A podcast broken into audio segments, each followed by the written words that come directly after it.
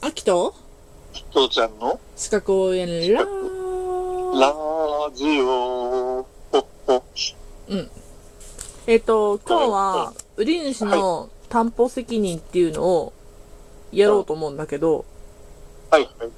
えっ、と、そうね。まあ、売買では、なんか前ちょろっとやったことがあるんだけど、うん。ほら、あの、椅子を100脚持ってきてって、か持ってきてって言ったけど、20脚しか、あ、違う、80脚しか来なかって、20脚足りなかったから、じゃあ、残りはって言って言う話をしたのがあったやんかうん。。したね、うん。ったねあれ、を、ちょっとまあ、おさらいも兼ねて、もう一回うんうん、やろうかなと思うんだけど、はいはい。こう担保責任っていうのが、まあ言うたら、売買の目的物に契約内容の不適合があったっていう時にね、うんうんうんうん。うん、だからそのさっきの椅子100脚って言ったけど80しか来なかったっていうのがまあ不可能なはいはい。不適合ね。不適合やね、うんうん違うやん、約束とってことそうね。そうそうそうはい。まあ言うたらあのまあ他県だから土地とか不動産を扱うので例に落とし込むとするとえーっと見えない歌詞があったとかって、まあ、歌詞っていう言葉がその民法が変わったから使えなくなったんだけど、まああ、そうなのうん。見えない、こうん。う、はあのーまあ、不適合いはい。例えば、あのー地面を掘り返してみたら、柄が埋まってたとか。はいはい。あとは、えっ、と、家買ってみたら、柱に強度不足があって、うん。傾いてたとか、あー、はいはい雨漏りがあったとかうん。というような。あれそういうのって何その不不適合に当たるの不適合に当たるよ。うちさ、うん全然話違うんだけど、2000年にマンマンションを買ったのねう。んうんうんい昔の話、もう、もうそれを、それは売っ払っちゃったんだけうど、ん。うん。で、マンションの1階だったのよ。うんうん。庭付きだったんうだ。んうん。で、庭に花壇がついててさ、うん。じゃあ花壇がせっかくあるんだから花でも植えてみようかと思って、ふっくり返したらさ、うん。あの、土をちょっとでも柔らかくしようかと思ったら、土を何センチも掘らないうちにさ、なんかすごい、あの、なんていうの、残土じゃなくて、本当にすごいガラクタがいっぱい出てきたの。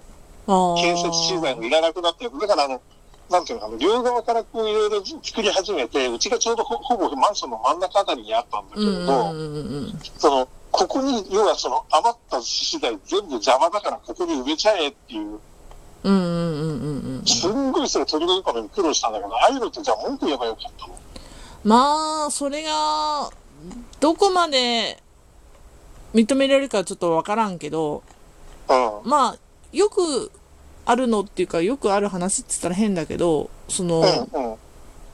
他のところよりも高くするためにって言って、土を上げていくのの、その下が柄だったというので、その柄があるがゆえに、次うん家を建てようとした時に、土台を打ち込めなくうんうて、んっていああ、うそういうののだが、ったら関係ないうな。ん、に庭先のだから花壇の下だからさ、うん、うんただ単にその園芸をする花壇だと言ってるところの土をほほちょっと掘ったらガラクタがいっぱい出てきて、うん。掘り返せなかったっていうだけなんで。うーん。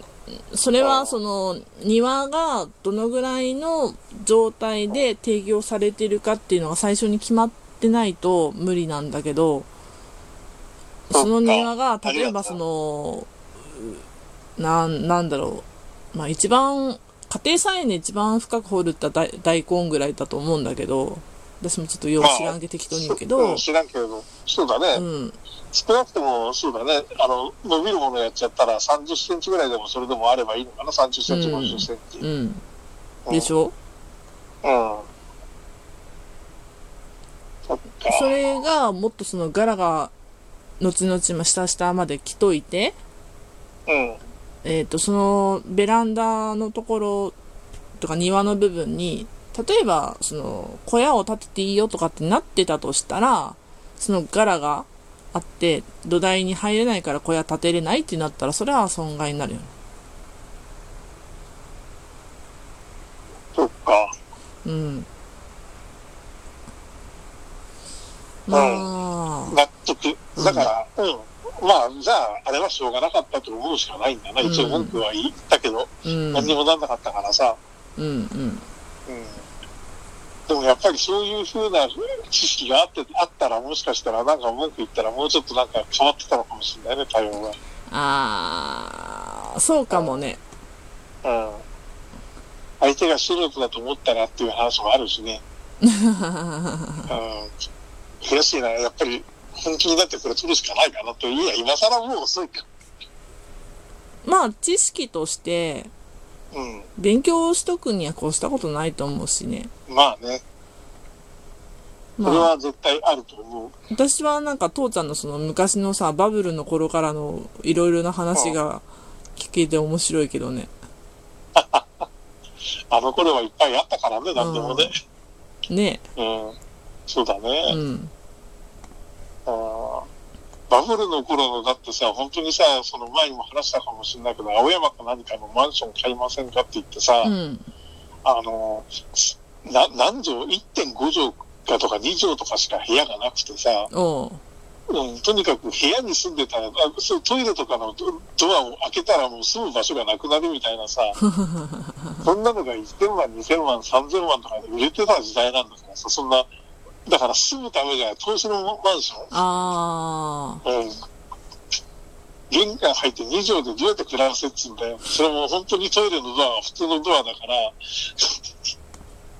あ、そうか。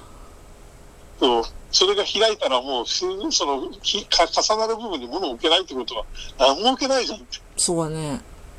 うん、自分がね、学生の頃ってまだ24畳半とか3畳半に住む人って多かったのね。うんうん。あの、貧乏学生でとにかく家賃安けりゃいいやって言ってさ、うんうんうんうん、家はとにかく狭くていいんだって言って、うん万年床を引いてさ、そこの上にこたつ敷いて、うん。うん。うん、こたつの上で全て何でもやる。うん、で、ああ。そのこたつから横になっちゃえばその布団で寝れる。うんうん。女性でもそんなのいたからね。そうか。うん、だからそういう人たちでさえそこは絶対生活できない部屋だから。いや ごめん、今大変な話をした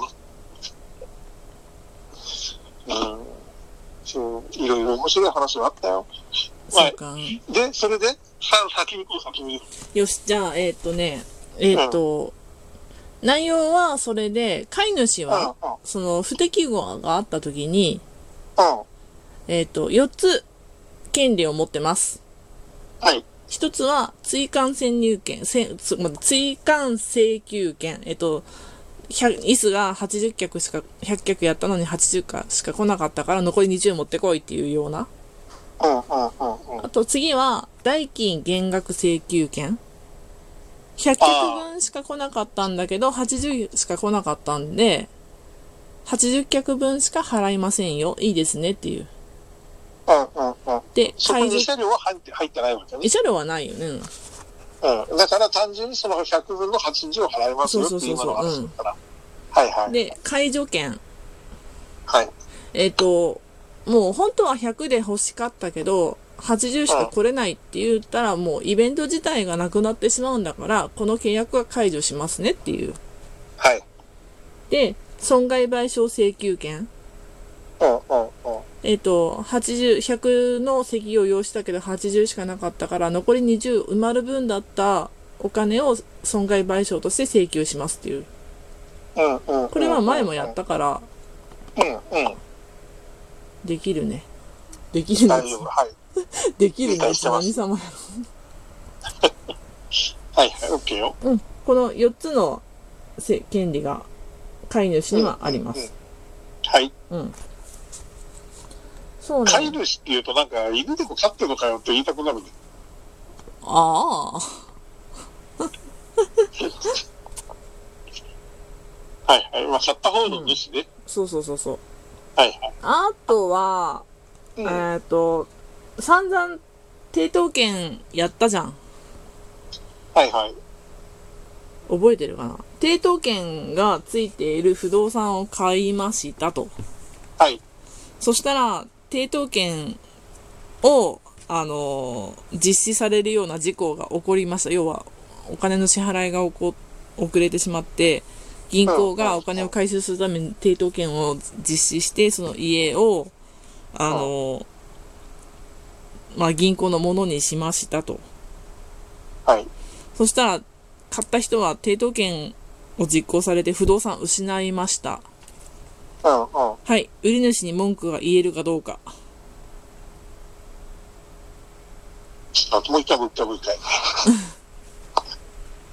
抵当権がついてい実施されるて、不動産を買い主が買いました。うん、あ、買ったのね。うんはい。買った場合、その人、買い主は第三取得者という風になりますね。はい。で、銀行が抵当権を実行しました。うんうん。そしたら、買い主は、第三取得者になった買い主は、不動産を失います。はい。はい、この飼い主、第三取得者となった飼い主、売り主に文句が言えるでしょうか、言えないでしょうか。え、それってなんか、あれなんだっけどうだったっけえーっとね、えーっとね、えーっとね、ちょっじとゃあね、、これは明日やろうか。うん、はいはい。また、抵当権のことについてもね、復習がてら明日やろうかね。すごい、なんかややこしかったの覚えてんだよな。そうなんだよな。うん。ああ、なんか、憂鬱でしたか。まあ、まあでも、これだけさ、うん前にやったことが、すぐ出てくるから、うん。そんなにこう、まあ復習と思って付き合ってください。はいはい、喜んで。それじゃあね。